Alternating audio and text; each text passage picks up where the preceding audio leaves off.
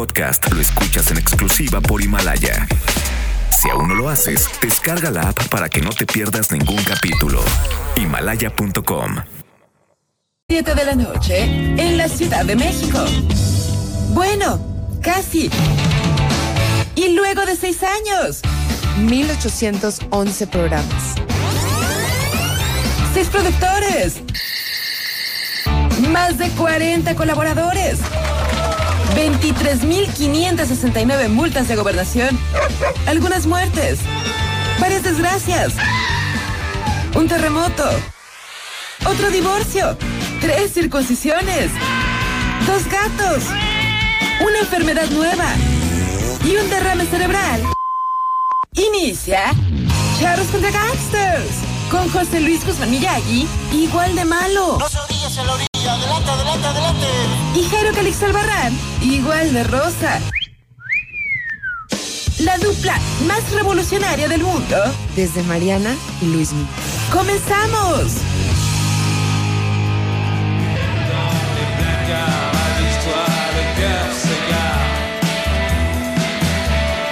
Dans la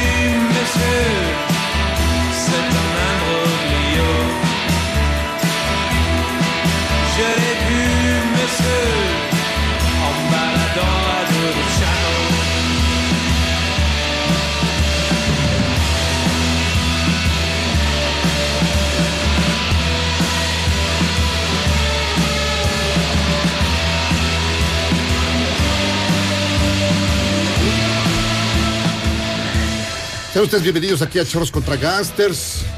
Los saludamos con cariño, con afecto. Yo soy Jairo Calix Albarrán. Ya sabe que pues, aquí ustedes, ustedes son bienvenidos siempre a este, a este hermoso programa.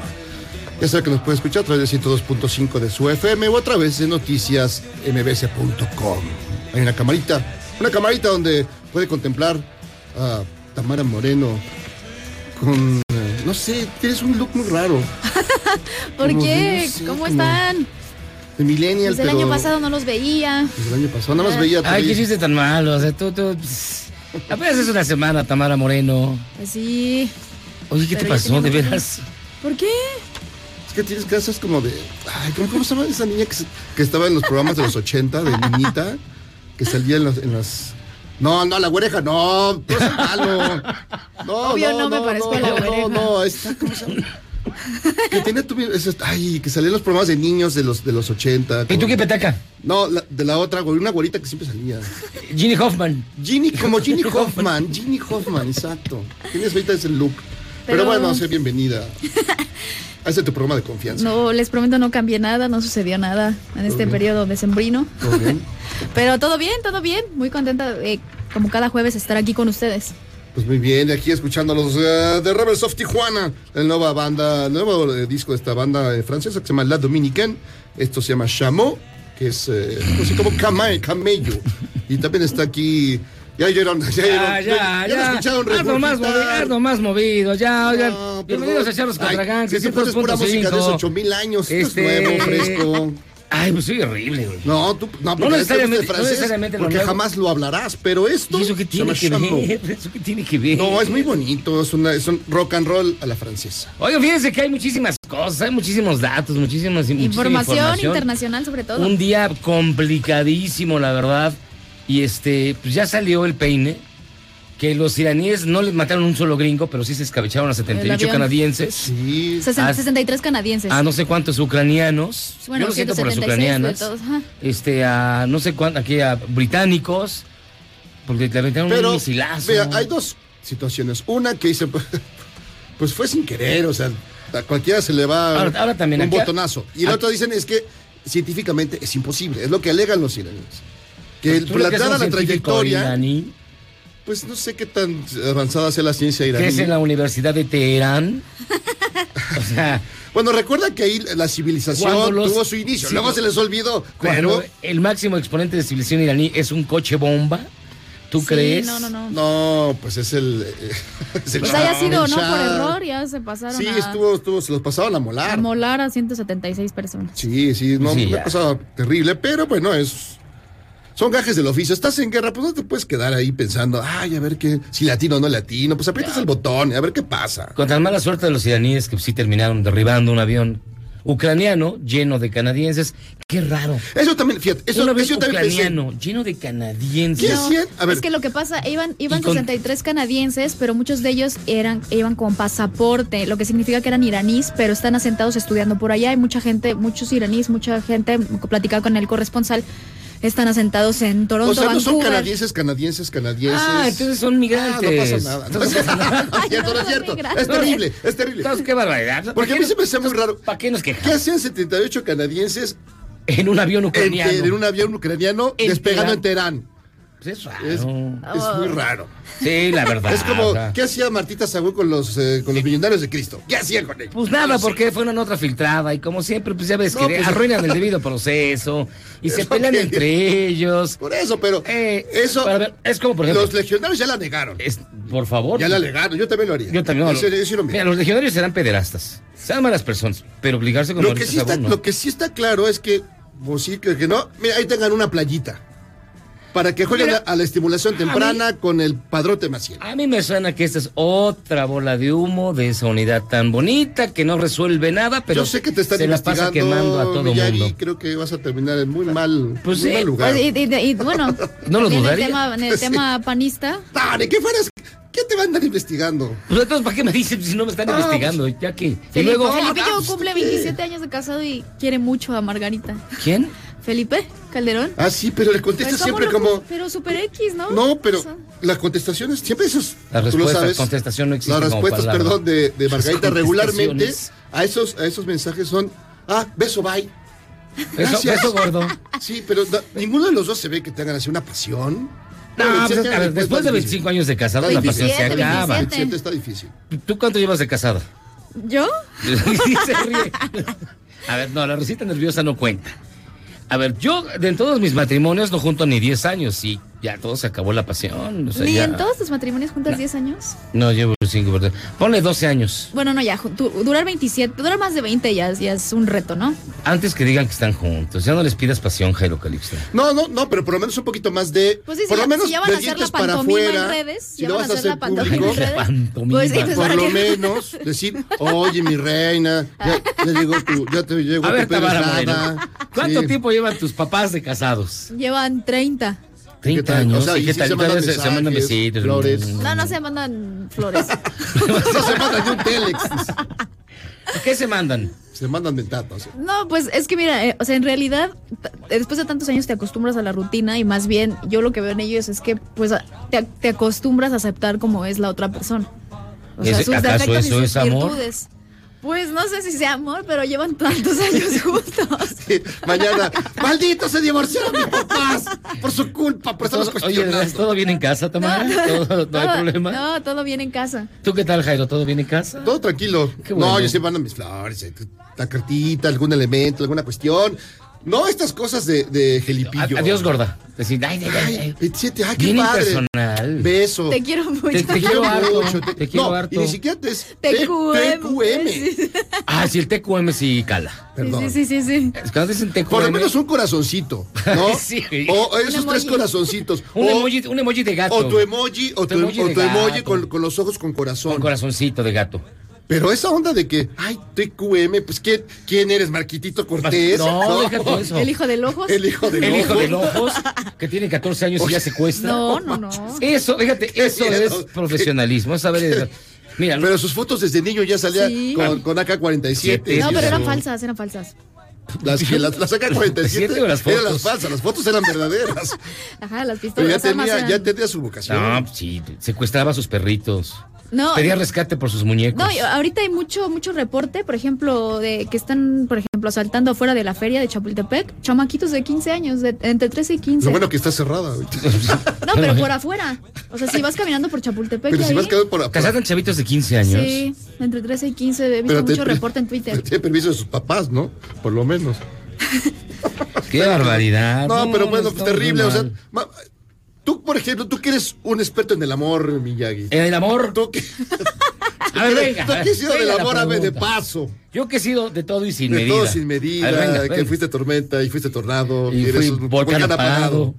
¿Qué recomendaciones le harías a eh, Al- Calderón para que tenga un poquito más de, de- de entusiasmo en el amor, para que Margarita pues Primero, lo tome en serio? la- El, vea alcohol, el alcohol sí es malo, ¿eh? Sí te causa Sí, disfunción no te- Sí, eso sí. Se te Dejarlo acaba la. poco, sí, dejarlo dejarlo un poco, ok.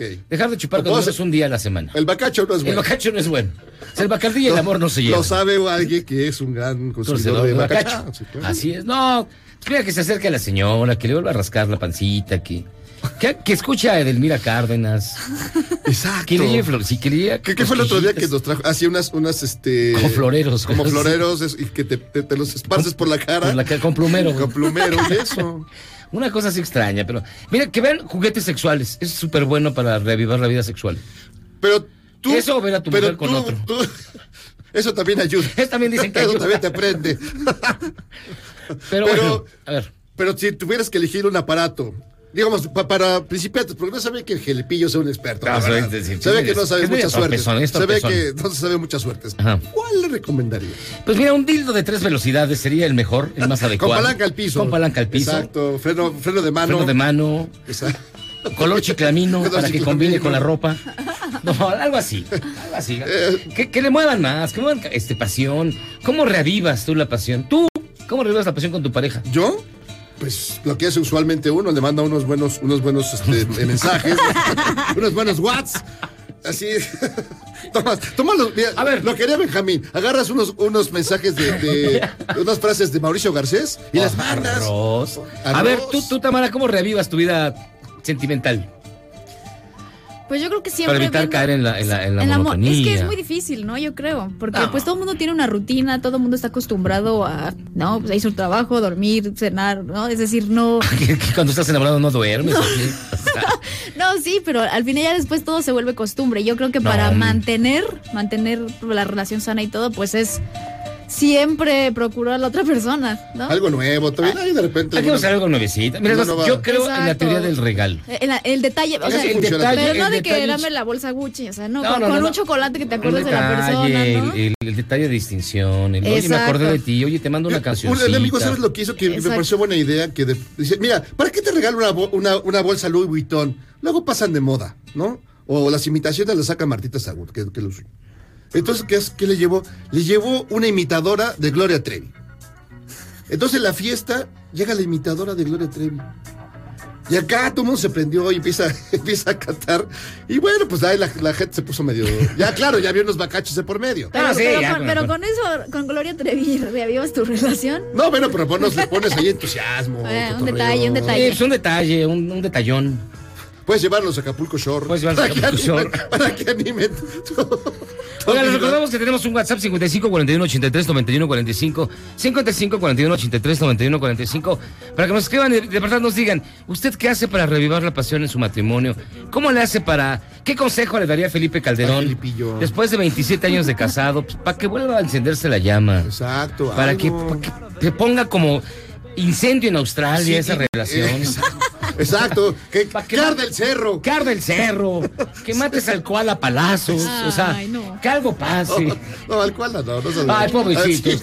No, los, koalas, los koalas, fíjate, ya 25 mil han muerto. No, ¿sí? no, no, es pero aparte el video, por ejemplo, el en que la Ay, no me, no me digas, no me No, digas. no, quiero, No, en el que una no señora se quita la blusa y va al bosque Ah, y sí. arranca del árbol, el cual la mordió porque ya iba todo quemado. Sí, él. no, imagínate cómo estaba. O los que les daban agua.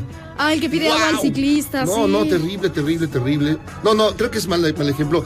Como el del perrito. sí, Oye, el señor que violó el perrito. Ay, Ay, no. perdón. No, yo sí, miren, de El hecho, perrito de siete de hecho, meses. de, eh. de hecho, Y le sí, van a dar cuando mucho ocho meses. este, este, este No, programa no, se lo quiero dedicar a Mati, que fue la perrita, fue una perrita, Sí, terrible. que en terrible. esa, donde más sino en esa, un individuo de 53 años no solamente la violó, bueno, La la, abusó sexualmente, la golpeó, le destrozó los pulmones. La po- el pobre animal, la pobre perrita, falleció eh, hoy, después de debatirse toda la noche entre la vida y la muerte. Yo desde anoche seguí la nota. Sí. Este, y el tipo puede salir libre. Es terrible, o sea, ¿qué clase de ser humano? De verdad, a veces hay ocasiones en que da vergüenza pertenecer a esta, a la raza humana con cuestiones como estas. ¿Qué clase de individuo hace eso? Y yo por eso sí, este, no puedo dejar de pensar en, en esta perrita, en lo que ocurre Ay, sí, con los animales en Australia, No, cómo que- estamos perdiendo toda, todo grado de, De humanidad. de humanidad, Sí. de Sí. empatía con otros seres vivos. Es impresionante. Un caso de un tipo también que leí en el Perú, que agarró un gato y lo mató estrellándolo contra la pared, nada no, más no, no. porque sí. No, aquí hay, O sea- una, hay una asociación muy, muy importante que se dedica a rescatar a los perros terribles y a uno, ahora el 2 en, en Año Nuevo, le metieron los cohetes y le explotó su No boquita y lo estuvieron cuidando, pero sí se les murió. No, no, no. No, yo no podía ver esos videos, yo me No, deshice así, me deprimí. Sí, no, no. Mira, pero para no deprimirnos rápidamente, dice: Ya, eh, Lo mejor para revivir la llama Ah. después de 25 años es hacer lo que tú haces, Miyagi: divorciarse. ¡Ey! Eso lo dice Edgar Bermúdez. Eso, Oye. eso reviva la. reviva- Oye, fíjense que en 1944, para ser exactos, el 9 de enero, llegó a este planeta James Patrick Page. ¿Tú sabes quién es Jim Patrick Page? ¿Es de la familia Patrick? No, Jimmy Page. Ah, Jimmy. El guitarrista de Led Zeppelin. Así es, también ha sido músico de sesión y guitarrista de los Yardbirds, Oh, de Led Zepp y de The Firm. Y también ha colaborado con los Stones, con The Who, con los Kings, con Clapton y con Jeff Beck. Hoy vamos a recordarlo y vamos a celebrar su cumpleaños. Cuando usted escoja una de estas canciones y al final, si escogen Stairway to Heaven, la ponemos completa. No, usted Así que, no. escuche usted. Esta canción se llama Kashmir. Es considerada quizás una de las canciones más perfectas de Led Zeppelin. Cuando vinieron a México con el otro, con el otro máster, una maravilla.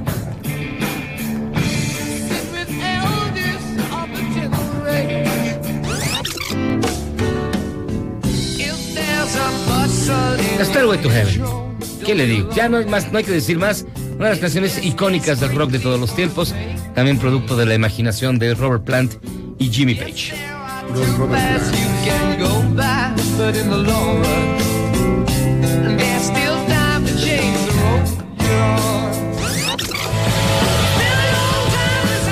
Y finalmente rock and roll del Led Zeppelin 4, gran rola. Voten por una y la que usted escoja en arroba Jairo Miyagi la va a escuchar completa. Así que mientras tanto, hoy tenemos un gran programa. Y mañana directamente desde Pelotillehue nos va a acompañar Mon Laferte para platicar. Aunque digas que. ¿Va a estar aquí sentado? Va a estar aquí sentada, No me digas. va a protestar, se va a mostrarnos la pechuga, el chicharrón. Tú te vas a vestir. ¿Qué? Tú vas a- te vas a vestir de Yo piñera. voy a vestirme de Piñera o de Pinochet. Estoy entre uno de esos dos. Mañana no se pueden perder Mon el Laferte ti- aquí. das el tipo. Así que vamos a platicar de ella, de su música y de su pechuga y de, de todo lo que ha hecho. Y de su pechuga. No, tiene una gran voz. Y una gran pechuga. Pausa, vamos y venimos. Esto es Charros contra Gangsters.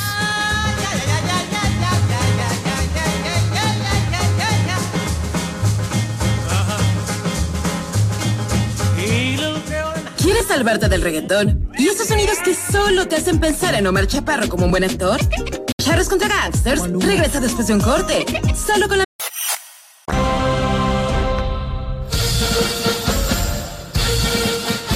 El senador de Morena, Armando Guadiana, propone que los circos vuelvan a tener animales, ya que es la única manera para que los pequeñines conozcan especies exóticas, porque no todos tienen la posibilidad de ir de safari a África.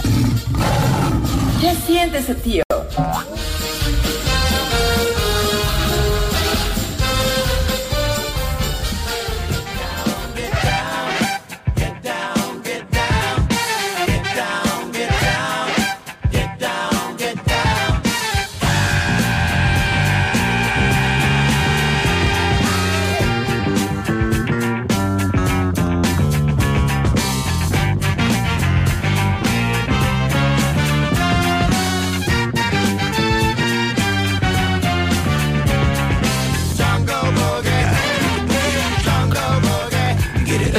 Charlos contra Gangsters. Este también es muy nueva y también está en francés. Este es Jungle Boogie. Es de las nuevas. Este, Sí, es Cool and the Gang, ¿no? Cool and the Gang. Una Del- gran banda, una gran banda. Del soundtrack de la película Pulp Fiction. Sí, este es, eh, da un, un disco de, de rolas de, de películas de Tarantino para tu agrado, para tu bienestar. Uy, tiene unas tan Para padres. tu goce personal. Tiene unas tan padres, qué padre. No, verdad, ese- sí. la selección musical, yo, igual, más allá, no te gustan las películas, pero la selección musical del Tarantino es. Oigan, y ya, está, ya están planeando hacer una serie de parásitos. Es lo que están viendo. Es lo que si- decía ayer Memo. Ayer decía Memo. A No, pero si él no se decía nos- de, bueno, del, pero decía del película. remake. Pero el remake gringo, exacto. No, No, pero el gringo, el mexicano, o sea, se Ay, presta no. para todo. No, O sea, ¿A quién te gusta que salgan parásitos en México? No, mira, vas a- Omar Chaparro. Omar Chaparro. Que Derbez, güey. Derbez. Es el más grande para digo, el más grande intérprete que hay. Derbez, ¿qué te gusta? Un bichir, por- Un para, bichir. para que le dé nivel. Para que le den nivel, sí, para que se venda. Este, eh, Este no son cuatro, la, son la que siempre se, la, la que sale ahorita en todas las, todas las películas. las chupitos. Marta y Gareda. Marta Marta y Gareda. Marta Gareda como la hija. Y, Y como el hijo que salga este. Fabi. Fabiruchis para darle el toque no, cotorro. no, no. Al, al Tomaro como el hijo, Al güey. Tomaro. No, no, el maestro Altomaro, se merece todo mi respeto, es gran amigo. Eh, mira, al Tomaro como el hijo. Está. Marta Gareda, como la la hija. hija. Y Juan Manuel Bernal, Del, del, no, Derbez como el papá. Derbez como el papá. Y como la mamá, pues la esposa de Derbez, para que tenga que familia. ¿Cómo se Ah, no, pues ahí van a meter a toda la parentela. Alessandra. Ah, pues se llama Parásite Veras. Sí, sí, ya. Con razón. Maldita sea. Pues fíjese que hablando de cosas horrendas, lo que ocurrió en Teherán la noche en que precisamente Irán bombardeó una posición estadounidense en, suelo iraquí, sí, por confuso que pase, que Todo es- parezca, todo- así fue. Todo es extraño. Fíjate, un avión con bandera ucraniana lleno de canadienses. Que en realidad no son canadienses, sino. No, mu- la Y- mayoría sí son, pero de, varias eh, nacionalidades iraníes. Pero había más canadienses, era como sí, 70. había más canadienses. Y había, yo vi que había tres británicos. Pero no eran canadienses, canadienses lo que nos dijiste. No, se- 60 y- 63 canadienses, pero de los 76 que iban a aterrizar en. Bueno, el avión iba a Kiev, pero eh, iban a Canadá. Su destino final Ah, lo llega por Canadá. atrás. Sí, llega por por atrás. Llega por Chicuelinas. güey. Chicuel. Tenían este, eh, visa O para sea, ir salía, a Canadá. salía- salía de Teherán hacia Kiev y de Kiev hacia Kiev. Su destino final iba a ser este. ¿Qué traían el Waze su, Uber? destino final iba a ser. Canadá. Es esos güeyes que para que te cobren más. Para que te como sí. cinco vueltas. Bueno, la cuestión es Era un avión pool. que era un avión que, este, que iba hacia Kiev y que se cae. Hoy Justin Trudeau que se dejó la barba para verse más grande y para espantar gente. Todo es raro. Todo es muy raro. No importa, se sigue viendo guapo. Sí, Eso sí es muy atractivo el tipo. ¿O no, Jairo? Según tú, ¿quién es más guapo? Yo sí Trudeau. o ¿Cómo se llama el otro cuate que vino? Que vino el otro día que le babeabas. Ay, este, espérate, espérate, no, no se ha tomado, güey. El que andaba con mi novia, con esta. Poncho Herrera. Bueno, no, el otro, el otro. ¿Cómo se ve? Vemos. El de, el de, la, el de la serie de. de como Benavides, Benavides. Benavides. Uy, qué guapo. Ah, ese Osvaldo. Benavides. Osvaldo, Sí, no, no, pero estaba no, yo no babeando, güey. Estaba rete guapo. Ahora, por eso entiendo que estaba con, con mi novia, ¿cómo se llama la otra? Esta. Ay, ¿cómo se llama? Que la, que la- la que estuvo aquí, hombre, que la dejó. Bueno, lo, ella Esmeralda. Pimentel. Esmeralda, Esmeralda Pimentel. Pimentel. Qué hermosa es Esmeralda Pimentel. Es muy guapa. Bueno. Justin ¿por Trudeau, porque Ok, Justin Bueno, Trudeau. regresando a Justin Trudeau y su barba. No, Benavides es más guapo que Justin Trudeau. No, No. no, no, no. Sí. Bueno, total. Justin Trudeau hoy apareció y dijo ¿Qué es esto? que todo había caído, que, que esto fue un, un- que fue un misilazo.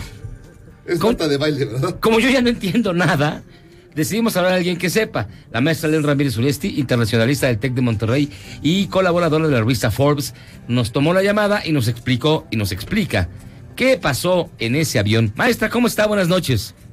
¿Cómo están? Muy buenas noches. Ya oí la controversia ahí entre Justin Trudeau y su barba y todo el cambio de look. Los impactó bastante. A ver, antes que nada, antes que nada, Dinos la maestra. verdad. Dinos la verdad, ¿quién es más guapo? ¿Justin Trudeau o qué te gusta? ¿O Brad Pitt? No, no, estabas comparando con Osvaldo.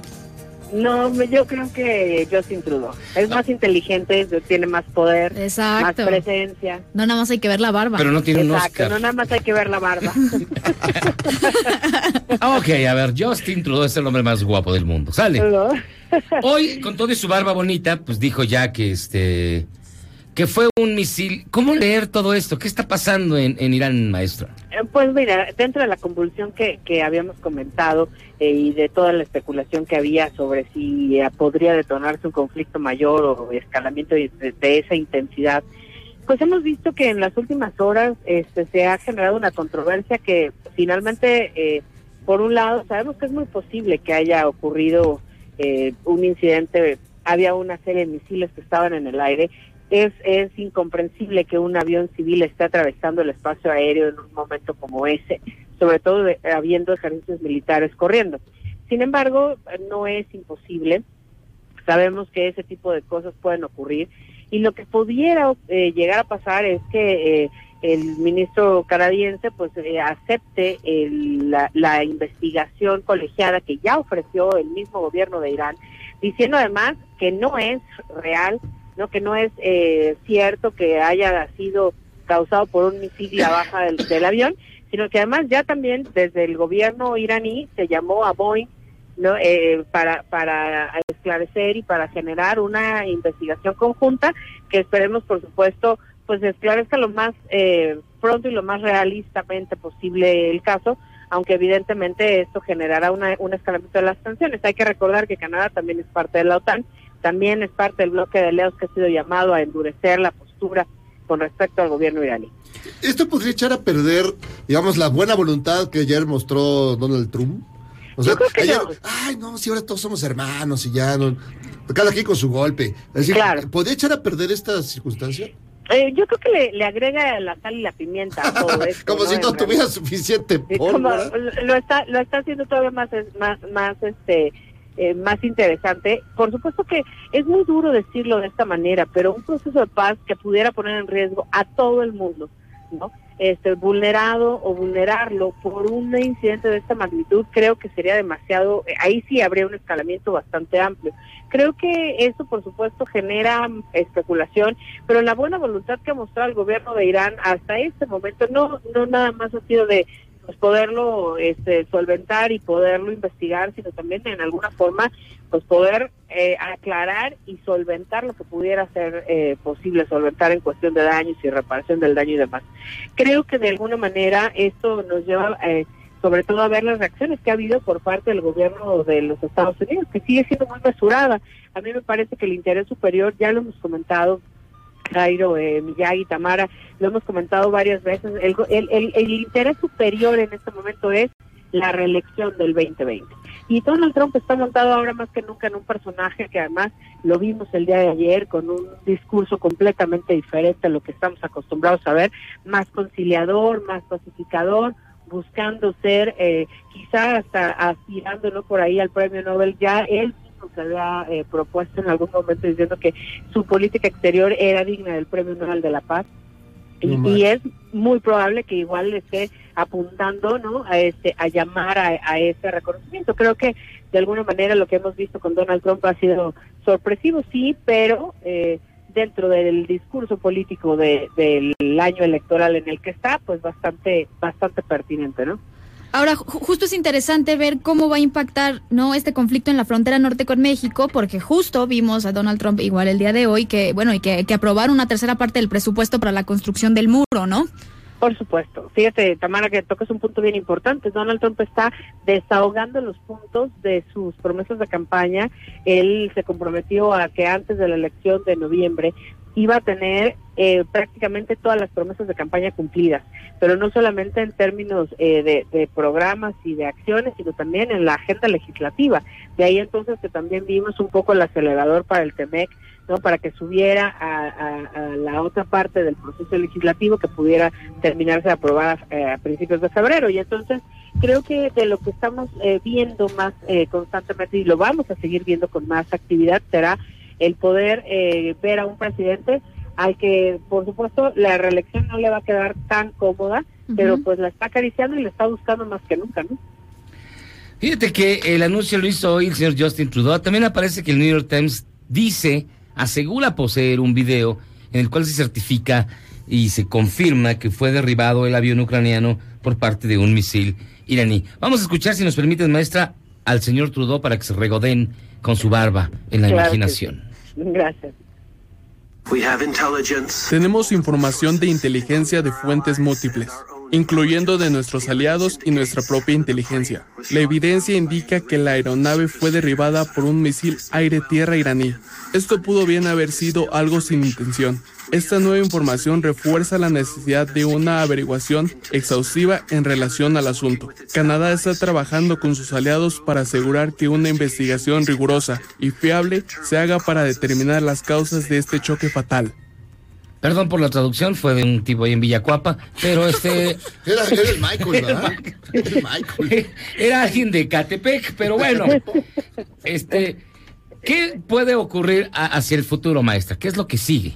Eh, que el gobierno de, de Irán de comprobarse esto, pues se haga acreedor a sanciones. Ya lo dijo Estados Unidos, esto sería motivo para que eh, de alguna manera eh, Estados Unidos tuviera y, el pretexto perfecto para recrudecer las sanciones económicas, que además se le obligara al gobierno iraní a, a pagar las indemnizaciones necesarias, eh, la- las eh, los organismos internacionales de aviación civil eh, tienen además en cuenta que cuando pasa ese tipo de incidentes, intencionales o no, los gobiernos están obligados a cubrir no solamente los daños, sino además indemnizar y, y cubrir los seguros que tienen las mismas aerolíneas.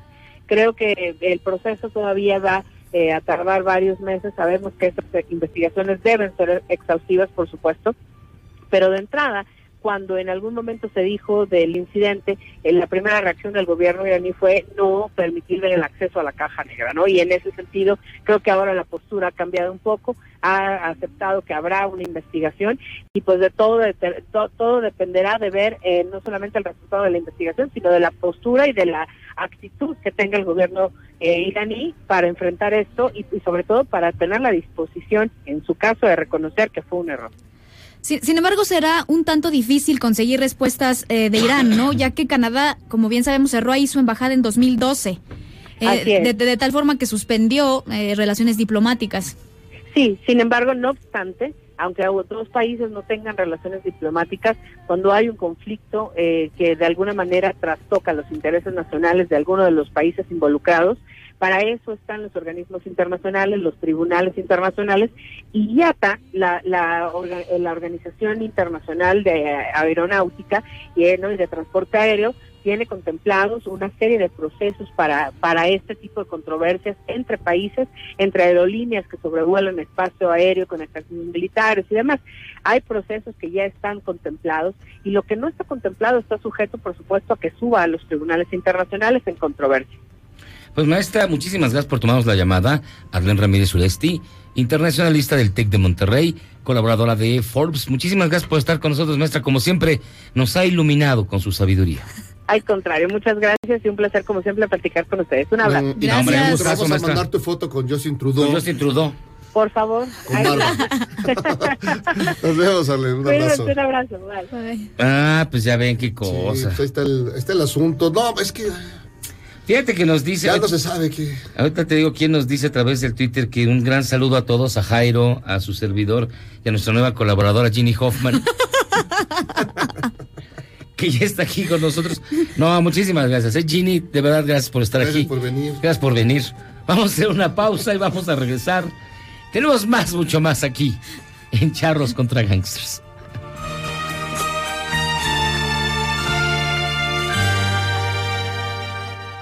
¿Eres un chavo ruco en proceso de actualización? Charros contra Gangsters te trae la mejor música luego del corte para que apantalles a otros chavorrucos menos informados. Transmitiendo 24 horas al día desde Mariano Escobedo 532, Ciudad de México. 180.000 watts de potencia. XHMBS 102.5, frecuencia modulada. MBS 102. Y disfruta de todo tipo de contenido.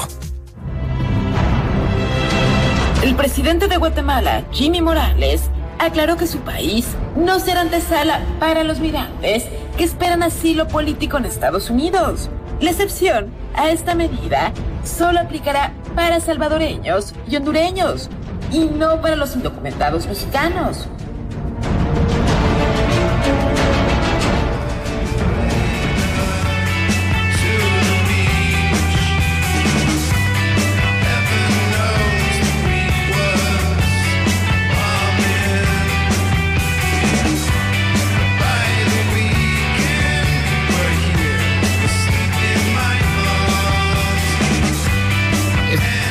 Eh, eh, sí, es que como tiene los dedos chuecos, no Sí, sé qué que- señala hacia él o a mí. Imagínate si fuera Bayer. Pues sí, pues, tiene el dedo chueco. ¿quién va? ¿Jairo o yo? Jairo. Pues bien, estamos aquí reunidos una vez más en Charles contra Gangsters. Estamos escuchando a Interpol, este es más reciente, que se llama The Weeknd. Dice el Canelo, siempre los escucho y ni un lazo me avientan. Igual ¿El los Canelo, quiero y los Canelo seguiré escuchando. Canelo nada más. Eh, el Canelo. marca. Bien, muchísimas, muchísimas de verdad llamadas en torno a qué recomendación le da usted a Felipillo Para que romántico. para que prenda la llama de la pasión con su mujer. Miren, las vamos a leer cuando llegue Natalia, este, Natalia Eugenia Loredo, porque va a platicar de las relaciones de pareja, así que síganlas mandando. Hay unas muy bonitas, como dice, ¿para qué dar detalles si puedes dar detallones? Saludos, Charlie. Ese creo que es una de las. Exactamente. Ese lo mandó Edelmira, ¿no? Esa es la onda, mira. No, ese lo mandó Alfredo. Ese está bueno. Pero fíjense que un drama, un drama sin precedentes. Aquí actualmente en el mundo. tienes este detallón. Este, así como Memo tiene los deditos así chuecos, así tienen muchos los deditos los koalas, pobrecitos. Este, 25 mil han muerto como resultado de los incendios que iniciaron desde septiembre pasado en Australia. Para platicar de darle la más cordial bienvenida como colaborador de este espacio, con quien vamos a platicar los jueves de ciencia. Está con nosotros nuestro buen amigo, ¿cómo te llamas? Martín Bonfil. ¿Cómo estás, Martín? Encantado, es un privilegio poder estar con ustedes. Muchas gracias. No, bienvenido, bienvenido. Oficialmente es divulgador científico de la UNAM, de la UNAM. De la UNAM. Pero este, el primer tema que vamos a tocar es algo que de verdad debería estarnos preocupando a todos por igual, porque es una tragedia que no tiene comparación con nada en la historia del hombre eh, en materia de, de registro histórico. Nunca se había reportado una catástrofe ambiental de este tamaño, en el cual está incendiada casi toda Australia, devastada toda Nueva Gales del Sur, y más de mil millones de especies animales han muerto en este subcontinente. ¿Cómo estás, Martín? Pues eh, es triste tener que empezar hablando de temas así este, catastróficos. Yo vi por ahí que pusieron la etiqueta jueves horrible. Sí, es un jueves horrible, los jueves son horribles. Pues este, digo, no puede uno hallarle el lado positivo a estas cosas. Al final te voy a decir el lado positivo, pero efectivamente es, es una catástrofe global, porque no solo afecta a Australia, afecta a todo el planeta en el sentido de que, bueno, se pierde biodiversidad, que, que es- eso siempre nos afecta a todos, pero además están liberando toneladas de dióxido de carbono extra eh, que, que se van a la atmósfera y contribuyen al efecto invernadero. Entonces, no podemos nada más decir es problema de los australianos. Es lo Sí, mismo pero que está lejos, pero no tanto. Claro, pero todo se va a la atmósfera. Al final de cuentas, todos se reparte parejo, igual que los incendios en el Amazonas, eh, que esperamos que no, no vaya a haber otra temporada de incendios en el Amazonas. Es otra área que está fuertemente en riesgo, eh, sobre todo con las políticas del nuevo gobierno brasileño. Eh, y, y bueno, hay que entender el, el fenómeno, que es lo que hacen, lo que están haciendo los científicos, para poderlo predecir y, para poder eh, valorar las medidas que, que hay que tomar y la urgencia de tomarlas, ¿no? Eh, no, no es que sea algo inesperado. Cada año hay incendios en, Australia. Australia es un continente que tiene una gran área eh, desértica y luego muchas áreas de, de esto que le llaman arbusto o, o vegetación más bien de hierbas, que cada año se seca cuando llega el, el verano australiano, que es ahorita, no coincide con Nada más este que es eh, muy caluroso, muy, muy caluroso. Es, es muy caluroso eh, y cada año hay incendios. Y esto forma, forma parte del ciclo natural de la vegetación en- y del clima en Australia. Incluso hay especies de árboles y de otras plantas que tienen semillas que se llaman semillas recalcitrantes que solo cuando pasan por el fuego germinan. Entonces no, no es que no haya incendios y ahora haya habido un incendio, siempre hay incendios. Pero este año, bueno, este fin de año, eh, la magnitud de los incendios fue totalmente desproporcionada, fuera de control, fuera totalmente anómala. Y bueno, el, el clima de Australia eh, es complejo, como en todas partes del mundo. Eh, está sujeto a corrientes atmosféricas. En particular, las que le afectan mucho son la, la corriente antártica, que es una corriente que en verano sube humedad de- del polo sur, y la corriente que se llama oscilación del Océano Índico, que, que también lleva humedad cada año en, en su verano, eh, en- primavera, verano, este, a- al continente australiano. y que había fallado estos últimos tres años. Es decir, estos últimos tres años las lluvias esperadas en Australia en la temporada de lluvias no llegaron. Entonces tenían ya varios este, veranos muy secos y este ha sido el más seco de todos. Eh, y también la, la corriente antar- antártica este año no subió lo suficiente como para llevar humedad y lluvias al sur de Australia. También le afecta a veces el, el fenómeno del niño que es en el Océano Pacífico, pero ese no tiene tanta influencia. Entonces se, se conjuntó, como dicen, la, la tormenta perfecta, en este caso la, la sequía perfecta, para que se desatara esta temporada de incendios. Ahora, el otro lado es la parte política y económica, porque Australia es un gran productor de carbón y tiene un gobierno conservador eh, que, que favorece la- a las empresas carboníferas y por lo tanto tiene una política negacionista del cambio climático. El primer ministro eh, Morrison es un negacionista Jim. descarado del cambio climático. Eh, Morrissey. no, no. Este, que además cometió el, el escándalo de irse de vacaciones a Hawái. claro. Justo cuando estaba el Oye, incendio. pues de modo que te quemaras. pues, otro Pues sí, lado. ¿verdad? No, no podía quedarse. Yo tengo, de, de hecho, tengo una amiga que es costarricense que está justo ahorita en, en Canberra, porque su esposo es de allá, y le ha tocado ver todo esto, los cielos rojos, la contaminación, eh, la desesperación de la gente, los turistas ahí varados. Eh, y bueno, yo espero que, que los australianos se den cuenta de que tienen que, que obligar a su gobierno a cambiar esas políticas de incluso se estaban saliendo del acuerdo de París. este, Pero me hacía raro porque Australia, como de los primeros países donde había como una, una, una pasión por la, por la ecología, como Por que la tenían biodiversidad, ¿no? Esta, eh, tenían esta, esta onda de, de proteger a las especies, a, a la, a la fauna Claro, endémica, pues es- etcétera, todo eso. Eso sí, se comían a los canguros, que lo cual a mí nunca me gustó. pero- uno piensa biodiversidad y piensa en, en Australia, ¿no? Aunque también mucho en Centroamérica, justo en Costa Rica se protege mucho. Aquí, aquí estamos empezando a tener una conciencia. Pero es que la política y, la, y el dinero mata todo, ¿no? Entonces, esos intereses de las empresas de carbón, de la economía del petróleo, pues siguen este, primando sobre, sobre el cuidado ambiental. Yo lo que creo es, eh, y a, a esto iría con esto del, del único lado bueno que yo le vería a, a- a esta catástrofe. Hay un lado bueno. Pues eh, quizá porque yo creo que esto que está pasando y que se ha convertido en un fenómeno mundial, las imágenes impactantes de las de las migraciones no. de canguros, la, Ay, la no. muerte de los koalas, de los todos estos animales extraños que solo existen en ese continente. Eh, más las imágenes de- los turistas, de, de la población teniéndose que refugiar en lanchas porque podía llegar el fuego.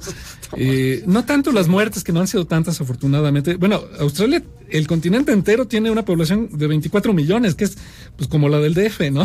Como la Conde. No, sí, es como el DF. O sea, tampoco... Sí, o sea, es como un la Pensil. Como la Pensil, como la Tampoco tienen tantas personas que, que, que perder allí y tampoco tienen tanto personal para combatir en un territorio tan amplio. No, de hecho, nada más han muerto como, de verdad, bueno, y digo 80 nada más personas. como Sí, son- 80 personas. sí, es decir, Tomando en la cuenta el- el el nivel La de la proporción. tragedia. Ese, ese no es lo, lo grave, sino la parte ambiental y, no, es terrible. y de flora y fauna. Pero yo creo que esto puede ser el, punto de inflexión en que el mundo se dé cuenta de que la catástrofe ambiental, la emergencia ambiental, ya no es algo hipotético, algo teórico, algo que se puede seguir discutiendo, sino algo ya urgente. Yo espero que, así como Greta Thunberg eh, ya está teniendo un impacto, aunque, aunque muchos la critican, básicamente tiene razón en todo lo que dice, este impacto puede hacer que los ciudadanos ya decidamos obligar a nuestros eh, gobiernos y, y a nuestras empresas a través de los gobiernos a tomar medidas. Mientras elijan a demagogos que siguen pensando que el petróleo es la solución o el carbón es la solución, pues sí estamos mal. Pues efectivamente, y eso, y eso está pasando yo, en muchos países. Yo no, yo de- de qué demagogo pensaste, perdón. No, vamos, a hacer, vamos a hacer una pausa y vamos a regresar. bacalao, Aunque venga disfrazado. Vamos a hacer una pausa y regresamos para seguir platicando con Martín Bonfil de estos demagogos que creen que todo se arregla con refinerías. Vamos y venimos. Esto es Charlos contra Gangsters. Errar es humano y perdonar divino. ¿A poco no se siente chido negar que fuiste uno de los 30 millones? Si aguantas este corte largo pero. Juntos por la paz. Murió Mati, la perrita que fue violada por un sujeto de 53 años en Ciudad Neza. El individuo, reconocido como Martín M., fue puesto a disposición del Ministerio Público por maltrato animal y podría salir libre bajo fianza. ¿Cómo la ve?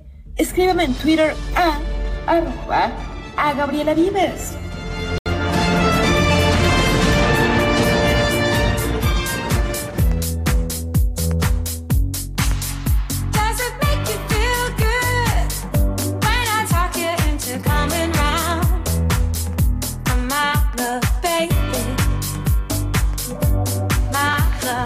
Estamos de vuelta, Charlos contra Gangsters, escuchando la muestra, la, muestra ¿eh? la, la música del señor Jairo Calixto Albarrán. Más movidas, Sí, está algo bueno. más movido, Sí, más, ya, se hace una más buena alegrito. Esta banda que se llama Confidence Man.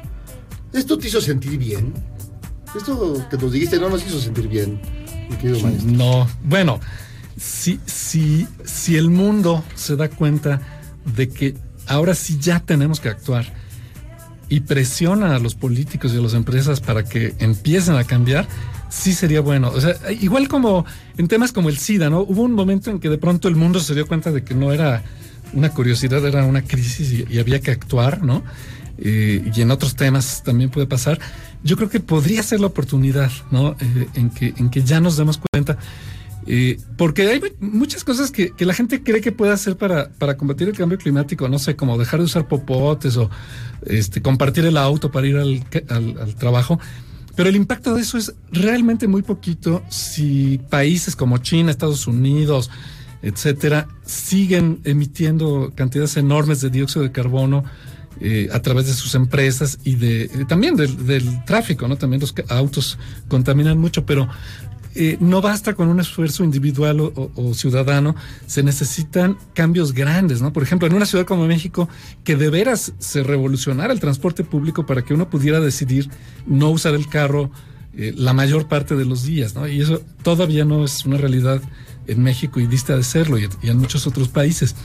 Entonces, eh, y que se le impusieran a las empresas verdaderas medidas eh, de apoyo, no necesariamente coercitivas, para que hagan la transición a, formas de energía menos contaminantes, alternativas, eh, o que pongan con, eh, sistemas de control de las emisiones mucho más eficaces, que ya existen, son caros, y por eso se oponen a ellos los, los negacionistas y los conservadores que, que prefieren tener ganancias para sus consejos de administración que, que proteger el planeta. Pero yo creo que sí debe haber un momento en que, en que ya nos demos cuenta. La nueva generación, los, los jóvenes, los, los postmillennials, ¿cómo se llaman? La generación Z. Z, ya vienen con ese chip, pero todavía no tienen poder. Eh, espérate unos 5, 10 añitos. Pero yo creo que mejor no nos esperemos y hagámoslo.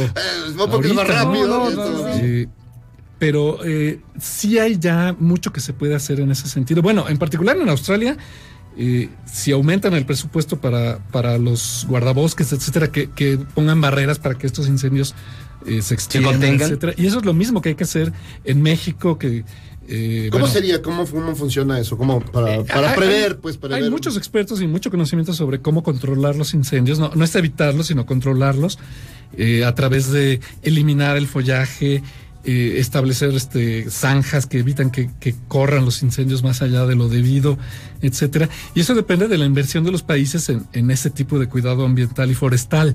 En México, por ejemplo, se disminuyó el año pasado y eso es algo muy criticable. En Brasil, bueno, es terrible lo que está haciendo Bolsonaro al, decir que no le importa y, que no se va a meter nadie que él toma las decisiones en cuanto al Amazonas. No sé en Australia si había ocurrido algo así, pero van a tener que invertir en, tomar precauciones porque no sabemos qué va a pasar este año, ¿no? Si vuelve a haber otro, otro eh, falta de lluvias en Australia y vuelve a haber otro verano muy caliente, pues pudiera volver a haber incendios, ¿no? Y esto se va a ver en otros lugares también. No solo incendios forestales, también el aumento paulatino de las temperaturas en las grandes ciudades, por ejemplo. Un aumento de un grado puede causar mucho daño en el sentido de que los contaminantes permanecen más tiempo en la atmósfera. Incluso el, el simple calor, el- el- lo, lo- lo que llaman los golpes de calor, pueden dañar mucho la salud de la población, sobre todo riñón, por ejemplo, y otro tipo de, de órganos. Entonces hay que empezar a tomar precauciones eh, en todo el mundo ante lo que ya es una realidad y los ciudadanos somos los que podemos eh, impactar a nuestros a nuestros gobernantes a través de los votos y a las compañías a través de, de nuestro consumo y de campañas para que ya se decidan, ¿no? Eh, Va a ser una transición muy difícil porque la tecnología es cara y todavía no es lo eficiente que quisiéramos, pero ya es real y ya es útil y, y- y ya hay que, que tomar eh, eh, esas decisiones. Por eso yo admiro mucho a esta niñita Greta Thunberg. Ahí pues que- con Tamara, porque las- que- no. Bueno, también, pero no, no había tenido el gusto. A Uzi pero- Velasco. A Uzi Velasco, A Uzi pero- Velasco que tenemos aquí.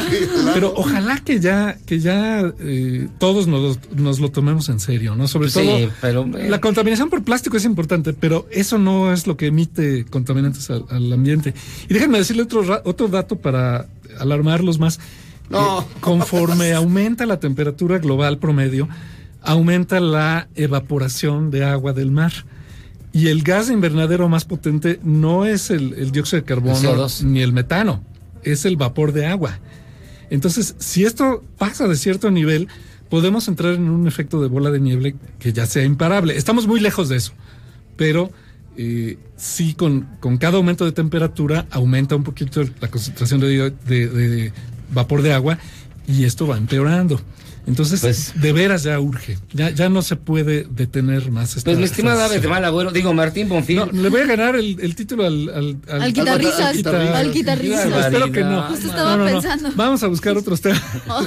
Pero yo, yo creo que es muy bueno empezar esta, esta serie de colaboraciones con, con este tema porque yo creo que no hay un tema más importante a nivel global, incluso la Tercera Guerra Mundial, este es más importante. Y, y yo soy un defensor de la ciencia, de la cultura científica, de, de los beneficios que le ha traído la ciencia, No te- parece la mucho. tecnología al, al ser humano y al planeta.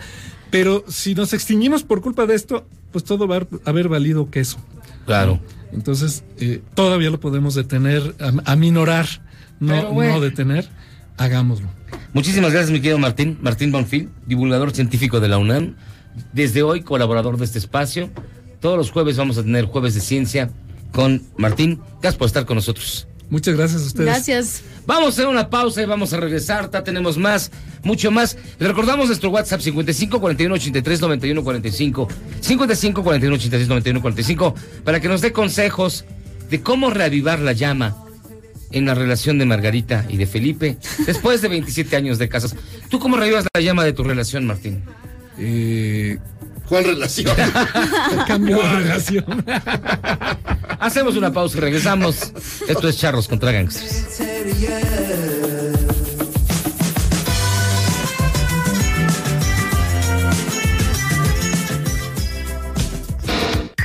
En tiempos de cambio, solo los mejores seguimos a flote. Luego del corte, te contamos el secreto de los seis años de Charros contra Gangsters. En camino. Estos son 102.5 segundos de información por MBS Noticias. México. El secretario ejecutivo del INE, Edmundo Jacobo, reiteró que no pueden entregar el padrón electoral a la CEGOP. Sostuvo que los ciudadanos otorgaron esos datos solo para tramitar su credencial para votar. Justicia. El gobernador de Oaxaca, Alejandro Murat, pidió al exdiputado local priista Juan Vera Carrizal declarar si estuvo o no implicado en el ataque contra la saxofonista María Elena Ríos. Ciudad de México. Fracasó el diálogo entre autoridades universitarias y estudiantes que tienen tomada la Prepa 9. En 15 días se votará si mantienen el paro que inició el 12 de noviembre. Estados. El gobierno de Chihuahua alertó a la población por la entrada del Frente Frío número 30. Se espera mañana la caída de agua-nieve en la región noreste. Internacional. La Cámara de Representantes de Estados Unidos aprobó la resolución para limitar las acciones militares del gobierno de Donald Trump contra Irán. El ejército ruso anunció la entrada en vigor de un alto al fuego en la región de Idlib, dominada por yihadistas en el noreste de Siria. Deportes. La afición del Barcelona pidió otra vez la salida del estratega Ernesto Valverde, tras caer ante el Atlético de Madrid tres goles a dos en la semifinal de la Supercopa de España. Esto fue 102.5 segundos de información por MBS Noticias. XHMBS 102.5 en frecuencia modulada. Transmitiendo 24 horas al día con 180.000 watts de potencia. Estudios y oficinas en Mariano Escobedo 532, Ciudad de México. MBS 102.5 FM. Estamos contigo.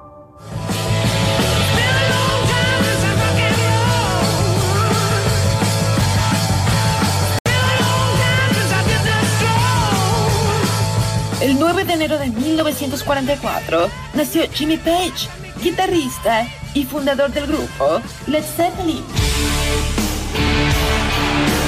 Desde 1968 hasta su separación en 1980, ha sido galardonado como miembro de la Orden del Imperio Británico y es considerado como uno de los tres mejores guitarristas de todos los tiempos.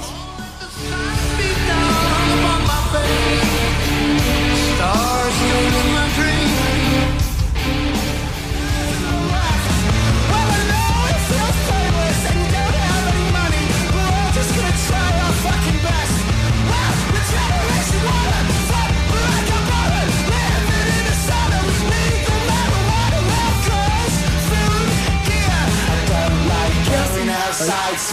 Estamos aquí en Charlos contra Gangsters escuchando a esta poderosa banda, los 1975. ¿Tú qué haces en 1975, Millán? ¿Qué? ¿Qué haces en ese año? Estaba en quinto de primaria. ¿Ya robabas o Ya robaba, ya saltaba. Ya sabía sido el tribilín tres veces. Ah, no, pues una vida llena Una vida de- zarosa. Una vida zarosa. Muy bien. Pues esas son eh, esta rola que se llama. People. No, hombre. Quinto de primaria. Estaba en quinto de primaria. Sí, porque entendí el O eras un burrazo. No. Bueno, Yo- mira, cabe, la, yo cabe- cabe a la ver, posibilidad. A ver, ahí va. En el 70 entré a la primaria porque tenía 6 70, años. sí, en el 70. Nací en el 64. Qué chiquito. Y entonces en el, en quinto de Se ve primaria. está tiernito. Tiernitos los dos. Ay, gracias. Quien nos da tantas, que nos echa tantas flores es Blanca Guerra. ¿Cómo estás, Blanca? Bienvenida. Muy bien, estoy muy bien, muy contenta de estar aquí con ustedes. Gracias por permitirnos este espacio para hacer lo que tenemos que hacer, promover lo que hacemos. Y también nos, acompa- nos acompaña Adriana Llabrés. Bienvenida. Muchas gracias. Muy feliz, eh, tú. ¿Eh? Toda, toda tú muy feliz. Sí. hoy sí, hoy ando así. Bien vibrosa. ¿Sí? ¿Por qué? Vengo de partir la rosca con mi familia y me Ah, encargué- no me saqué el muñequito. Y me, me salieron como tres. Oye, pero este es 9 de enero, no importa. Exacto, No, no van importa, un no poco habíamos podido reunirnos antes, entonces nos reunimos hoy y estuvo muy padre. Sí. ¿Y a ti cómo te fue con la rosca, Blanca? A mí muy bien, yo, ¿Sí? la- yo sí fui. Bueno, tenía yo una pequeña confusión, no sabía si era el 5 o el 6. Es el 6, ¿no? Es el que ya seis. llegan los Dicen que es el Reyes a- seis cuando ya seis, llega. Claro, Sí, ya. Desde octubre ya hay roscas, o sea, no hay problema. Sí. No importa. Y ahorita- No, bueno, ya se el protocolo. todo se va adelantando, ciertamente. pero- No, pero el día 6 hicimos esa, es, llevamos a cabo esa tradición de partir la rosca y yo sí. Yo Te sí, quedaste con el muñequito. Yo sí me quedé con el muñecote. Vas a hacer tamales. Es que ya hay roscas que traen hasta el nacimiento completo. No, Sí, el niño sí. Dios. Yo los, nos que, tocó. yo que comí últimamente, dos o tres que me tocaron, tenían poquitos muñecos. A diferencia del año pasado, que bueno, parecía que los, que los echaba toda Parecía la tropa ahí. hospicio. Sí, en Sí. cada parte de azúcar, ¿no? Sí, Como que saben que vas a este esa. No supe si este eran año muchos o poquitos. poquitos, porque nosotros éramos poquitos con respecto a aquel roscón que llegó a mi Claro. casa. Todavía se quedó ahí un poco. Pero yo creo que sí, ahí están unos cachos que yo creo que ahí están unos, pero salieron como. Y ahí se van a quedar. Pues yo creo sí, porque ya no. Sí, o no. si, hay coma, muñeco ahí. Pues ya no le tocará la No. No, no, no, no se los van a comer, ¿no? Bueno, fuimos sí, yo sí le Sí, no, pues, un cachito, acá. pero si me sale otro muñeco, muñeco, no sean, qué, qué, qué falta de respeto. No, Juan. Es el niño Dios. El muñequito, el niño El Dios. nene. Es que ahora ya ponen, ya ponen Sí, ya hasta, le hasta el Chapulín muñequito, Colorado, sí. o sea, Ah, ya no, también no, eso no, no. ponen monos muy ¿Quién raros. sabe dónde compran sus roscas? Oye? Hay una de luchadores, hay... Sí. De Baby Yoda. A mí me Baby Yoda. mandaron uno que era así un. Está bueno lo de Baby Yoda. Tipazo, sí. Yo dije, a mí que me toque el muñeco. Ah, claro. Pero que me toque toda. Así en Miguel Oye, Ángel. Y hablando de muñecos, estás- están en esta obra que se llama Ah, sí. A Puerta Cerrada con Alejandro Camacho. Sí, que bueno. Y él no le pierde, porque cómo Qué sufre, bueno. qué barbaridad. Le tocó este, dos mujeres y Alejandro Camacho, Ale- Adriana y yo, con Alejandro Camacho, encerrados En el en infierno. el infierno, a puerta cerrada, sin salida. ¿Y qué tal? Sabroso. ¿De qué va? Cuéntanos, cuéntanos un poquito Está de qué va. Bueno, es una obra bastante compleja, pero vamos, la situación es que estos tres personajes Mm. llegan al infierno después de muertos, obviamente, y encuentran que es un infierno bastante singular. No hay torturas físicas, sino aquí de lo que se trata, eh, y eso mi personaje en un momento dado deduce que es un, un lugar en donde cada uno será el verdugo de los demás. O sea, nos torturamos entre los entre los que somos, los que estamos ahí, que somos tres, uno al otro, porque cada uno representa aquello que necesita el otro para realizarse, para hacer pleno, para llevar a cabo, para satisfacción propia y para, de alguna manera, eh, exorcizar, digamos, se vale la palabra, eh, aquello que te está torturando a ti por ti mismo. Entonces, es un es un juego entre ellos tres de, de están juntos, juntos por algo, porque cada uno representa aquello que si no se resuelve va a ser una tortura brutal. Y Sartre se burla un poco del infierno, él era ateo, entonces es, o sea, es una representación de la continuación de la vida, de cómo entre nosotros siempre queremos algo que el otro no siempre nos da. Entonces el infierno es aquí en la tierra, pero aquí Sartre lo pone como, como si pasara después de la vida, pero pues es un Es chiste. una metáfora, digamos, el infierno. Es, un- es de la la alegoría de, de la vida. Y lo hace a broma. Entonces, claro que- que es queremos- una broma de, de, Sí, sí, de bueno, ya sabes Queremos cómo- ya sabes algo cómo que el maestro- Ya siempre- sabes cómo se lleva. Que el otro siempre no nos da. Sí. Ese es el infierno. Eh, y, por ejemplo, mi personaje depende mucho de su identidad. Ella se dedicó a construir una identidad para los demás, siendo que no es realmente esa persona. Y ahora que está en el infierno se va dando cuenta que ni siquiera los engañó. Entonces su vida no sirvió de nada. Y entonces ahora intenta convencer a alguien más de que, de que es esa persona, de que si, si, si la quieren, entonces ella vale. Y, y bueno, que te quiera alguien como tú quieres que te quieran o que te vean como tú quieres que te vean. Si no lo hacen, pues es un infierno por sí solo. Ese es, ese es mi personaje. Claro. Estela. El- el- eh, son dos personajes entre, entre Gastón, que hace Alejandro, y Estel- Estela, que hace Adriana. Son personajes que llegan al infierno pensando que su vida fue aquello que realmente. ah, que, que- que fue para- sembrando cosas que les iban a, a, a- a favorecer y a gratificar. Y resulta de que sus actos fueron aquellos que los llevaron a un total desastre y no y no aceptan sus actos y Ujú. que cometieron sus errores o sus actos que cometieron en la tierra y, y entonces todo el tiempo están pensando en que es un error, es que, el- que están ahí por error. Y contrario a mí, pensarlo. que contrario a mi personaje, no, pues siempre quieren, creen que van a salir. Ah, ok. Que los van a quitar de ahí para llevarlos a otro lado donde se merezcan, ¿no? Y mi personaje. A un lugar mejor. A un lugar mejor. Y, a- y que no existen en, en el infierno. Hay muchos, muchos lugares, muchas, muchas habitaciones en el infierno que ninguna es la que, la que según me- tú mereces. Salvo mi personaje, que es Inés, quien realmente asume que es la responsable de sus actos, lo que es la tesis de, de Sartre. ¿Qué- ¿no? qué- ¿Pero qué, qué no si aceptas que estás en el lugar en el que mereces estar, termina el castigo? Porque estás No. aceptando la vida con consecuencias. No termina el castigo porque estás acompañada no, no de otros. no es tan fácil. No estás solo. No, no es tan fácil. Estás acompañada de otros encontré la salida. que Ajá. te, que te- No, la que te salida fácil. torturan. La salida fácil. Ah, O sea, hay cosas que tú cometes. El hecho de que tú aceptes y tu responsabilidad con lo que de Sí, los, o sea, que con tú los actos merezco estar en el infierno porque fui Sí, un a mí no, hijo de la no es que merezco, no me sorprende. Exacto, a mí tampoco A mí no me sorprende. Ajá. A nadie le sorprendería a mí. ¿Quién sabe? No, no, no. Hay gente que, se- que supuestamente piensa que su vida ha sido ah, coherente, congruente, Ah, con, no, con como su, con su existencia Claro. y que ha hecho bien para los demás. Y no es cierto. Muchas veces han, han cometido actos de brutal arrogancia, de brutal Soberbia. abuso de poder. ¿no? De, de, de Han hacer, de que han hecho, o simplemente que no, no participaron en cambiar aquello que no estaba bien para nadie. A- Mm. Ahora, ¿cómo eligieron esta obra? ¿Cómo se eligió esta obra? Porque, digamos, es una obra que ya tiene su, su tiempo, con un... Bueno, esta un obra se estrenó en 48. Ima- es decir, sigue siendo vigente. Eso Sigue siendo absolutamente vigente. Ahora más que nunca. Hay más infierno que nunca. ahora más que nunca es vigente. ¿Por qué? Porque la tesis de Sartre es existes, eh, Por la existencia precede a la esencia.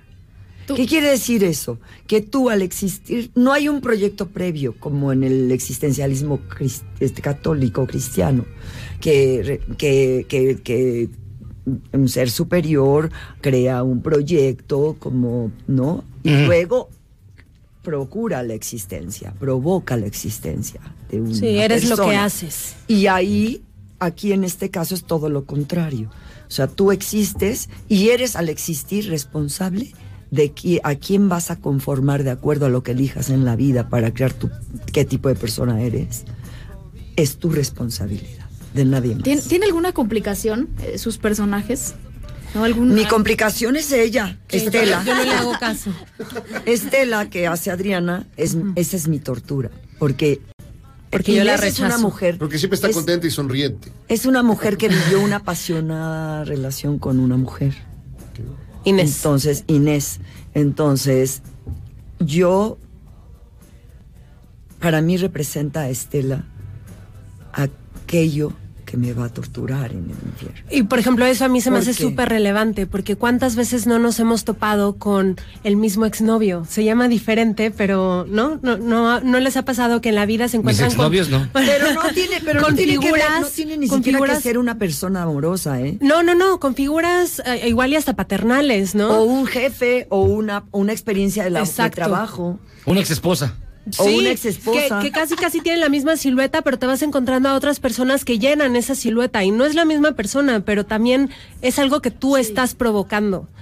Eso es un infierno. Adriana dijo hace rato algo muy interesante, que es, ella se, se creó un, se- una, una esencia, digamos, que finalmente no es aquello, es, no es aquello que realmente donde llega, donde al- a- llega a una circunstancia, a una situación en donde no procede eso que ella hizo, es su tortura.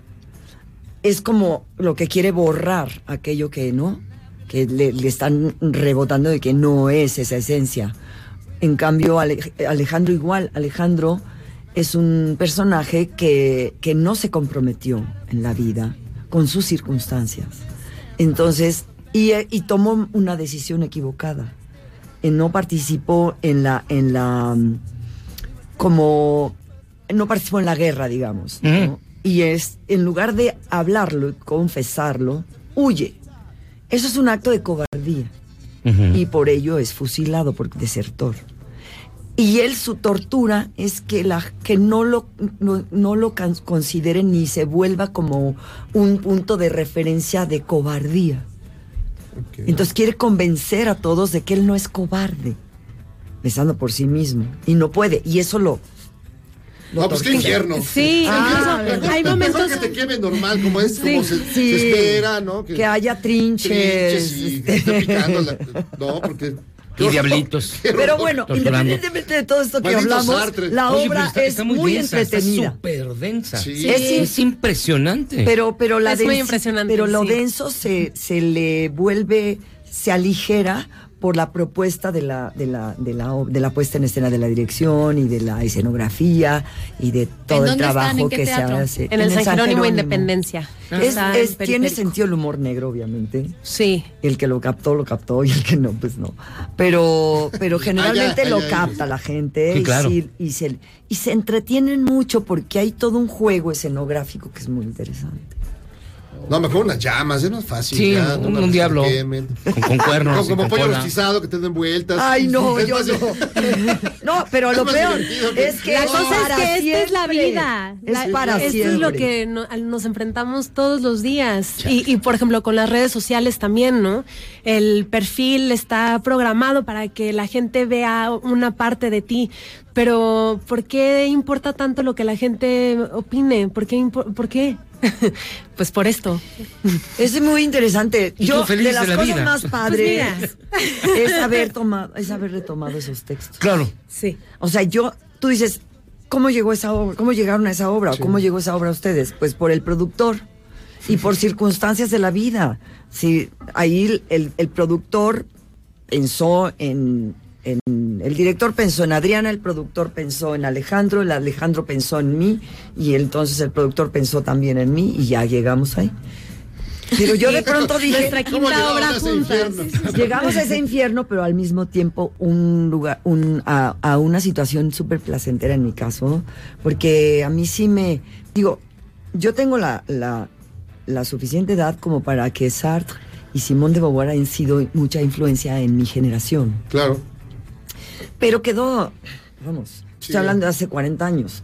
Entonces, realmente quedó para mí ya muy allá, en el olvido. Y, y de pronto esto me lo regresa Claro. y me meto de tal manera a, a hacer toda esta investigación sobre la obra, sobre qué cosas se han hecho sobre la obra, qué se ha dicho sobre esa obra, qué, qué es Sartre ahora y cómo, cómo nos afectaría ahora. Y eso me ha llenado de placer, la verdad. qué padre. ¿Y tú co- como millennial?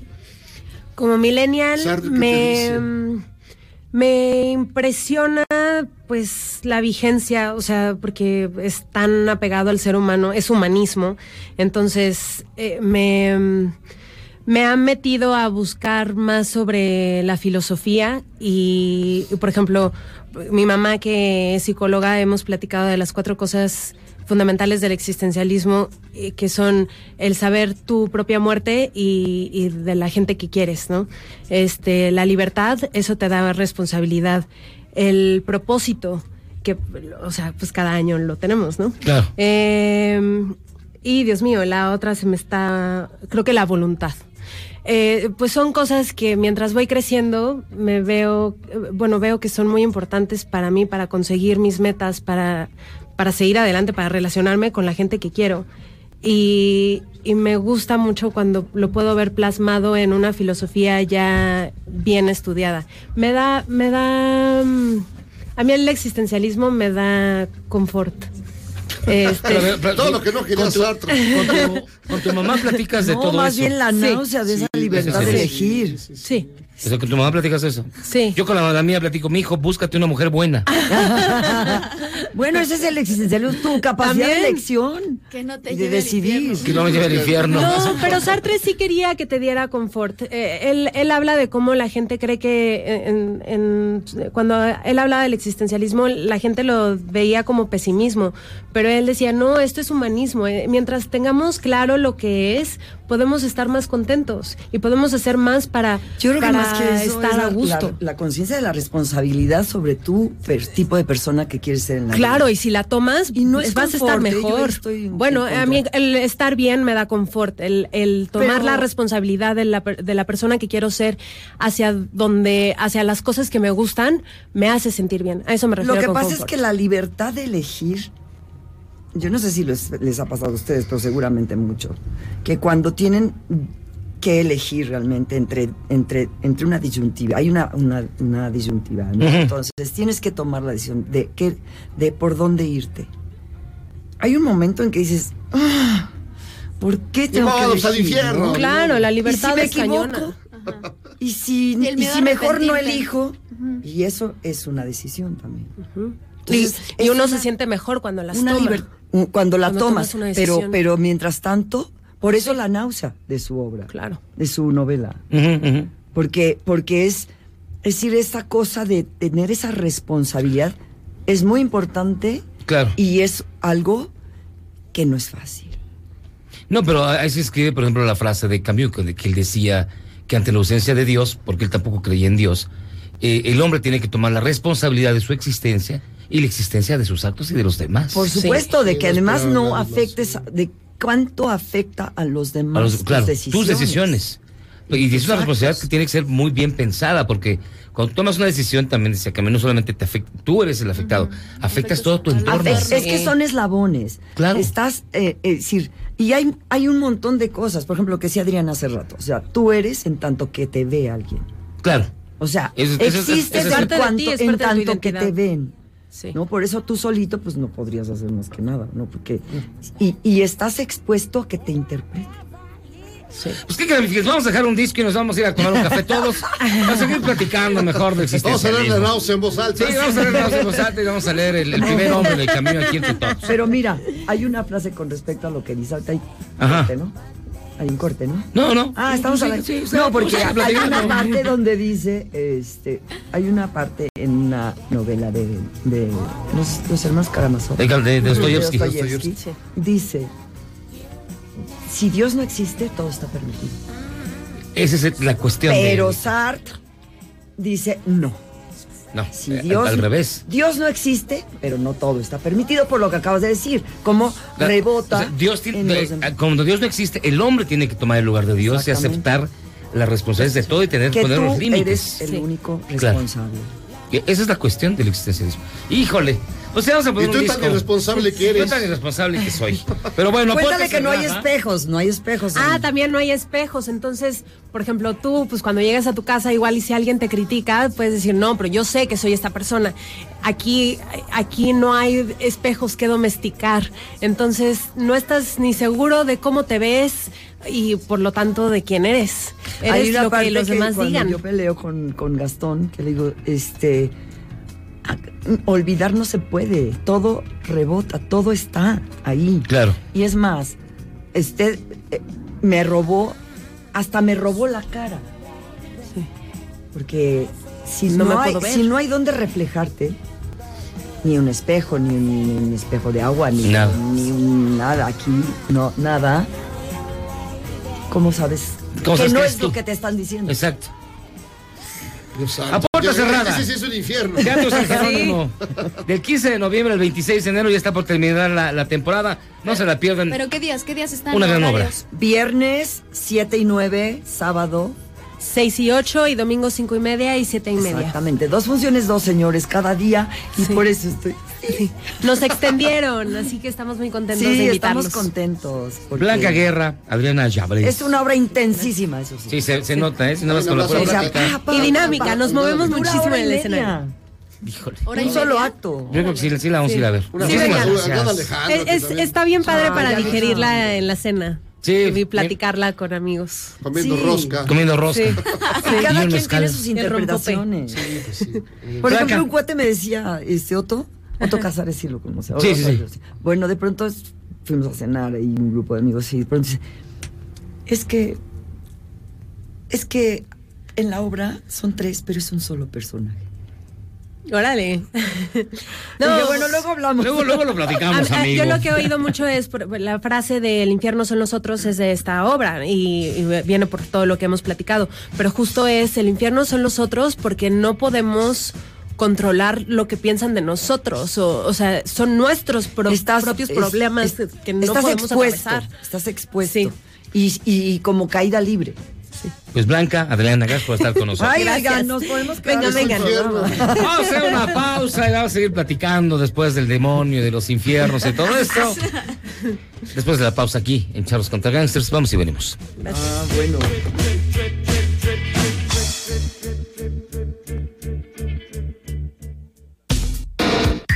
En tiempos de cambio, solo los mejores seguimos a flote.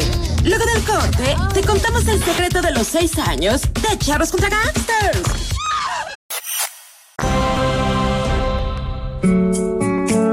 I still remember the first time I heard about Twitter. Se acabaron los trolls. O eso es lo que espera Twitter, ya que aprobará nuevas medidas para que se termine el acoso en esta red social.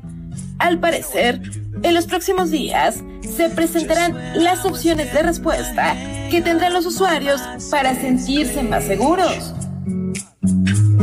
But now no one's even checking. Well, I guess that was the MySpace phase.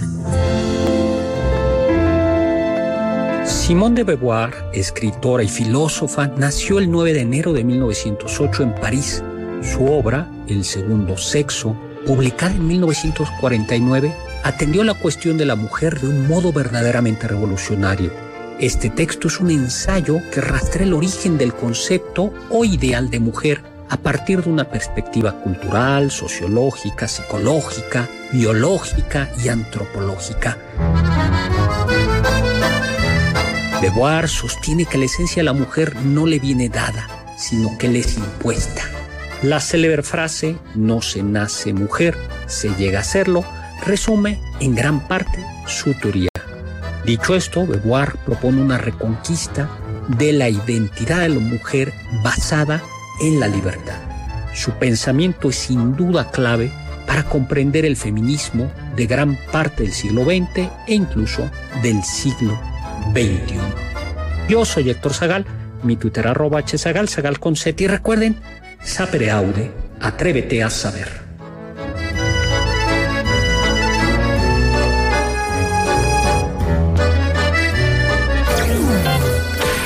Charros contra Gangsters es la suma absoluta y universal de la cultura, la información y el entretenimiento. ¡Ja! No es cierto, pero siempre quise hacer una cortinilla igual a las de otras estaciones. ¡Regresamos! Transmitiendo 24 horas al día desde Mariano Escobedo 532, Ciudad de México. 180.000 watts de potencia.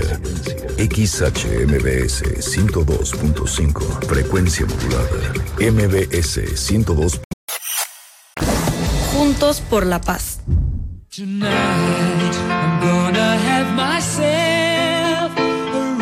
Queen estará de regreso en los escenarios para participar en un concierto a beneficio de Australia, en donde los incendios han dejado 27 personas y más de un billón de animales muertos.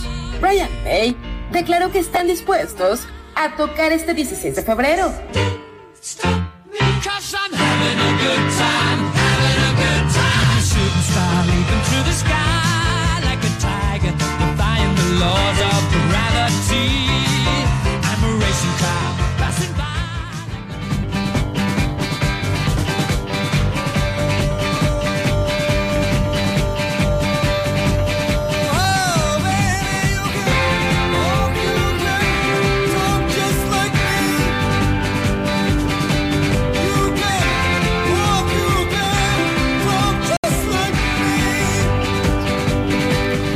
Ya estamos de regreso aquí en el mejor programa de la radio. Y la música fue de Jairo Calixto Albarrán. ¿Qué estamos escuchando? Estamos escuchando los Talking Heads que dicen algo así como Thank you for sending me an angel. ¿Qué te han mandado un ángel? ¿De qué año es ese disco? Del, esta es una rema- remasterización del 2005. ¿Pero de qué disco? Debe ser, eh, la verdad no sé. ¿Cuál? ¿De Remaining Light? De... No, la verdad no lo sé porque es una rola que no como que Yo no tampoco sonaba. conocía, fíjate. Pero eso es, es una remasterización que encontré y como soy fan de los Talking Heads, pero no sabía si. Fíjese que el tema del día fue cómo usted puede reavivar sus relaciones, cómo usted después de 25 años de casado, o cuántos 27 tiene Felipe 27. Calderón? 27. Usted Pero hay se- gente que tiene mucho más. Hay se gente co- que tiene 40, Sí, 50. pobres. Este. después de eso, ¿se vale un TQM? ¿Es, No, está es mal, aceptable? no, güey, ¿Qué es eso? ¿Cómo? ¿Cómo le trae usted calor nuevamente a su relación? A lo mejor en el día a día sí se vale, pero ya en las redes y No, siendo de pero- esas pero figuras público, públicas. no, exacto, ese es el problema. Para platicar del tema y también le damos la más cordial bienvenida como colaboradora de este espacio, Natalia Eugenia Loredo. Ella es psicóloga de profesión y también hipnoterapeuta. A mí me dejó hipnotizado la primera vez que la vi. Pero dice que ha roto con estructuras y es un amante de la orgásmica libertad de sentir a cada instante en total aceptación y rendición. Ojo que no tiene ni una coma. Una loca, una loca que rompe egos y enciende almas. ¿Cómo estás, Natalia? Muy bien, buenas noches, un placer estar aquí. A ver, tú eres especialista, eres este, psicóloga de profesión Ajá. y me, me comentabas cuando nos conocimos que lo que más, el, el tema que más te buscan es las Ajá. relaciones personales. Casi el De, 80%. de pareja, con jefes, en el trabajo, bueno, mayormente de pareja, obvio, ¿no? ¿Y cómo hacerle para reavivar la llama en una relación Después de 25 años de casados? Para encender el alma. Para encender el alma. A ver, venga. Y, algunas partes nobles. Ah, sí. Bueno, aquí yo te devolvería la pregunta, José Luis. Uy, no, ya vamos, ya vamos a empezar con mis intimidades. A ver. Y diría, ¿de verdad quieren encen- encender la llama de nuevo? ¿O en realidad, eh, pues, ese es el gran tema en las relaciones de pareja, ¿no? De cuán honesto, cuán honesta so- estoy siendo conmigo misma Ajá. o conmigo mismo, ¿no? Eh, en el sentido de, bueno, pues así voy a hacer un pequeño introducción de cómo inicia eh, casi siempre una relación, ¿no? Y entonces es como, ah, sí, pues, ¿no? Vibré, hubo una fuerte atracción, nos conocemos, entonces te di la mitad, te quiero agradar, ¿no? Porque, ¿por qué? Porque hay dos cuestiones nodales en las relaciones de pareja. Eh, una es las utilizamos para cubrir nuestros vacíos y otra es que tenemos mucho miedo a la soledad, entre comillas, y al rechazo. El mayor miedo que existe a las relaciones de pareja es este, por eso no entro siendo completamente honesto.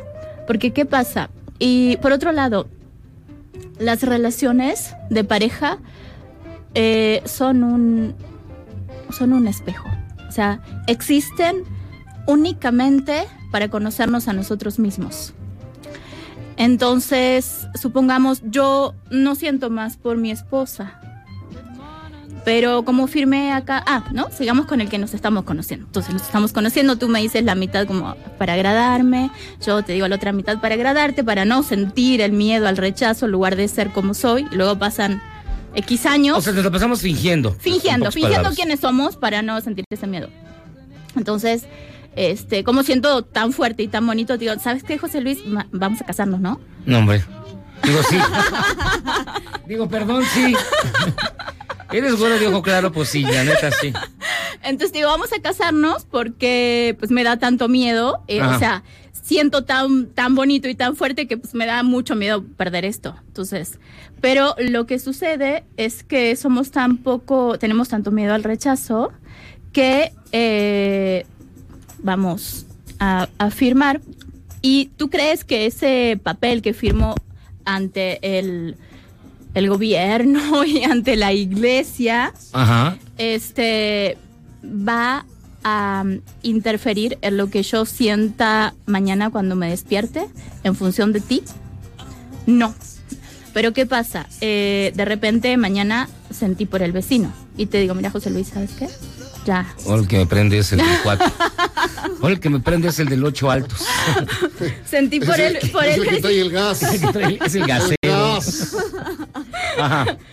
Pero ya. somos, ¿no? Sentí feo, se- sentí feo No, con el hoyo, no, José no Luis, pero bueno. aceptamos- no aceptamos este lo que sentimos en pocas palabras y quizás no estoy sintiendo más por mi esposa o sí no sé pero o, o qué me está mostrando qué me está reflejando quizás mi esposa me está reflejando mm, en un TQM o sea cuánto amor estoy yo sintiendo por mí misma o por mí mismo también ahí entra en juego el tema de eh, me fueron infiel.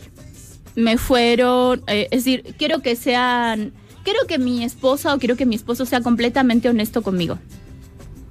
Y yo te digo mañana esto, ah, ya, mira, ¿sabes qué, José Luis? Mañana no quiero estar más con vos, pero ya no siento más. Bueno. Y tú dices, pero Natalia firmó un papel acá conmigo que dice esto. ¿Qué es esto? Ay, este, Natalia es la peor mujer que he conocido y tal, ¿no? Y lo mismo con los hombres. Ah. Ajá. Ya, se- ya se- ya se animó, Tamara. Pero digamos, y ya cuando llega ese punto, ¿cómo le hacemos? ¿Cómo, cómo ayudamos a- al expresidente Ajá. a recuperar ese, esa Detalle, chispa? ese detalle. Ese, ese amor. Pues por lo menos, si no lo sienten en casa, por lo menos eh, ante- eh, públicamente, como lo manifiestan ahí, pues vivimos en, mejor. Yo digo, vivimos en una sociedad esquizofrénica en la que tenemos que hacer y todo el tiempo estar felices y todo el tiempo sentir y todo el tiempo dar gusto a todo, porque en realidad esta sociedad en la que vivimos tenemos que, que crear una fantasía de vida de felicidad donde en realidad eh, es ficticia, ¿no? O sea, Eh, es a través de las redes sociales. Es como vivir en tra- Instagram. Eso, a través de las redes sociales, a través de tener una carrera, por eso yo digo rompí el patrón. ¿Para qué? Para no sentir el rechazo del otro. No quiero sentir mi propio rechazo porque el otro me lo está mostrando. Entonces, la esposa del ex presidente, si le molestó el mensaje, en realidad tendría que preguntarse qué le molestó del mensaje. Y el ex presidente lo que tendría que hacer es aceptar lo que estás sintiendo hoy y ser coherente con eso. Y si hoy es feliz, que sea para adelante. Y si no es feliz, que pero, pues, fuerte. tiene, pero, pero, pues, tiene la obligación de mostrarse como Tiene la obligación. feliz, Tiene la obligación. político. Justamente por ¿Cómo eso digo, vivimos en una sociedad, ¿no? pero yo digo, de que se trata es de aceptar lo que estoy sintiendo a cada instante, ¿no? Claro. Entonces, eh, pero digamos así como una- unos tips. De- exacto. Ah, o sea, o sea, ¿qué, qué- Tips qué que hacer? hacer en- ¿Qué- en pareja. qué acción? ¿Qué acción tomar? Eh, específicamente, dime la pregunta, ¿qué acción tomar en... En caso de que, para mostrar un poco, de, de- de levantar un poco el ánimo a esa relación, La que ya está que lleva tantos años. llena de cosas comunes, que ya se está muy oxidada. Pues se van perdiendo en, en- en los años, ¿no? Y como dices, es la cosa muy oxidada. En primer lugar, como retornar a esa vibración en la que se conocieron, ¿no? Porque es, eh, es- ese, ese momento en el que se conocieron seguramente, pues ahí sí estaba todo en llamas, ¿no? Entonces, como retornar a ese instante. Y por otro lado, eh, la verdad es que la total honestidad con ellos mismos. ¿Qué tanto, y en la relación. ¿Qué tanto afecta en que los matrimonios no duren tanto en, en- no solo como comentabas, ¿no? En ser infiel y demás, sino en lo económico? Los pleitos por dinero, por deudas. Pues yo digo la, la no responsabilidad de sí mismos, ¿no? Por ejemplo, yo eh, estoy en una relación contigo, me caso, ta, ta, y, y entonces lo que hago es toda la responsabilidad que yo tengo acerca de mí, eh, bueno, es tuya porque tú eres el hombre y entonces, bueno, tú, tú tienes la, la, obligación de tal, ¿no? Todo lo que, que dice la, la sociedad. Yo siempre digo, no hay obligación en una relación de parte de ninguno de los dos. Eso es una estructura socialmente establecida y la verdad que, que justamente yo a eso me dedico, a romper, romper estructuras y, y, y es justamente, o sea, cuando entra esto en juego, nadie es responsable ni de hacerme feliz, ni de compartir el dinero. O sea, yo digo, eh, ¿cómo funciona una relación sana? Yo soy 100% responsable de mí, de mi felicidad, de mis emociones, de mi economía. Si elegimos compartir algo, pues lo compartimos. Y si no, pero el tema es que yo inicio y te digo, a ver, fírmame un contrato en que tú me vas a, eh, A dar esto, a dar esto, a dar esto, a dar esto, ¿no? Tú, tú vas a ser el responsable de hacerme feliz todos los días, de traerme flores, de, de que yo sonría. No, de es que mucha me das responsabilidad. Ah, qué, qué bueno que no tengo novia ya. No. híjole, es Tú, terrible. tú eres responsable de hacerte feliz y yo soy responsable de hacerme feliz, ya, ¿no? Y ahí elegimos compartir, pero eso ex- no existe en esta sociedad prácticamente. No, es muy raro que pase eso. Ajá. Hablas de cuestiones que no existen, Natalia. Por eso, para que empiecen a existir. Claro. Natalia Por Eugenia ejemplo, yo existo, yo soy esa. Sí, pero, pero, pero no, pero no todo el mundo piensa así. La mayoría de las mujeres se casan para que las mantengan, para que las apapachen, para Claro. que... Pero bueno, Natalia, muchísimas gracias por estar con nosotros. Es un placer. Muchas gracias a ustedes. ¿Cuáles son tus redes sociales? Eh, Nat- eh, bueno, Instagram es Natalia-Eugenia. Am, eh, Facebook Natalia Eugenia Loredo. Y después me encuentran en una plataforma que se llama Doctoralia. Por mi nombre, ¿no? Natalia Eugenia Loredo. Muy bien. Muchísimas gracias por estar con nosotros. Es un placer. Nosotros vamos a hacer una pausa y vamos a regresar. Ya tenemos la canción que ganó de Led, Ze- de Led Zeppelin en el cumpleaños del señor Jimmy Page. Una balacera deja un muerto y dos policías lesionados en Rómulo Farril y Periférico. Vamos a tener toda la información después de la pausa. Vamos y venimos. Esto es Charros contra Gangsters. ¿Quieres salvarte del reggaetón? ¿Y esos sonidos que solo te hacen pensar en Omar Chaparro como un buen actor? Charros contra Gangsters regresa después de un corte, solo con la mejor. Gobierno de México.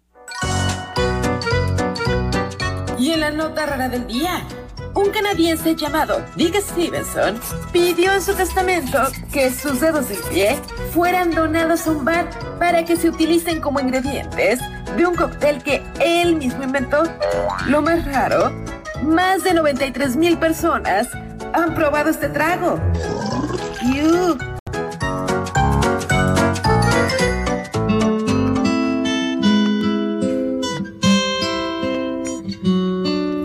Pues mire que ganó Stairway to Heaven. No me digas. Y pues mire que aquí sí tenemos palabra y pues la vamos a escuchar completita. Así que del disco, ¿de qué disco es? Del, este es de Led Zeppelin 4. La verdad es que yo, yo, yo no la. De Led Zeppelin 4, Stairway to Es una Heaven. gran rola, es una lástima. Y, es que- espérate, quemado de y sigue, y sigue el intro, ¿eh? O sea, todo no- lleva, lleva un minuto y apenas estamos en el intro. güey. Así que, este, mire, le vamos a dejar con esta canción que compuso el mismísimo Robert Plant. La guitarra es de Jimmy Page. Este es Led Zeppelin. Esto es Charros contra Gangsters. Faltan 10 minutos para la hora. Stairway to Heaven. Ya se lo dejo aquí, mire. A ver, yo creo que aquí canta. There's a lady who's sure all that glitters is gold, and she's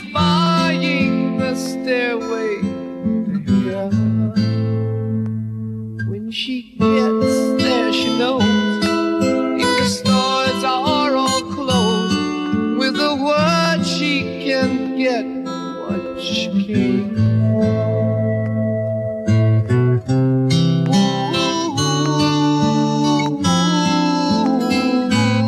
And she's buying a stairway.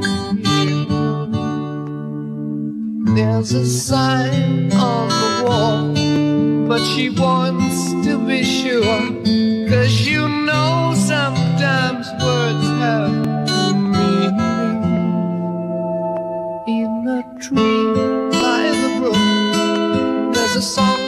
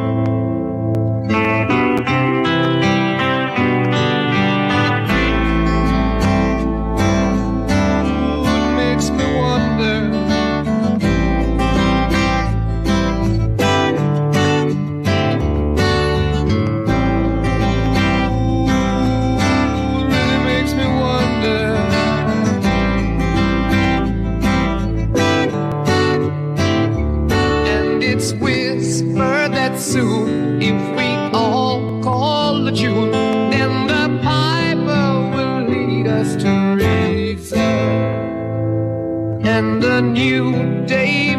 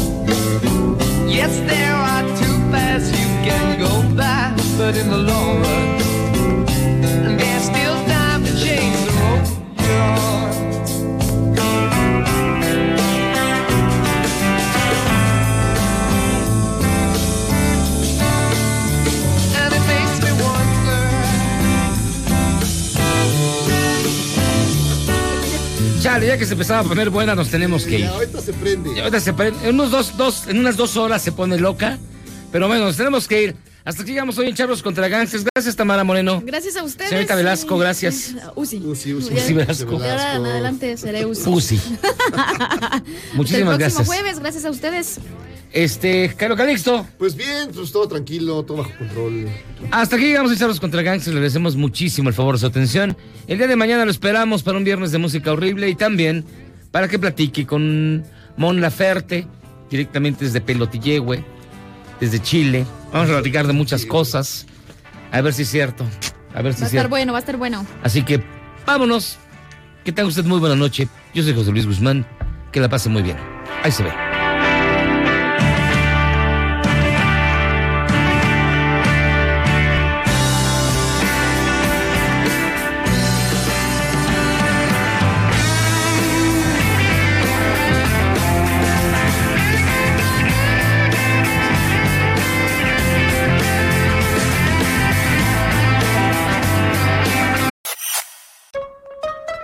XHMBS 102.5 en frecuencia modulada, transmitiendo 24 horas al día con 180.000 watts de potencia.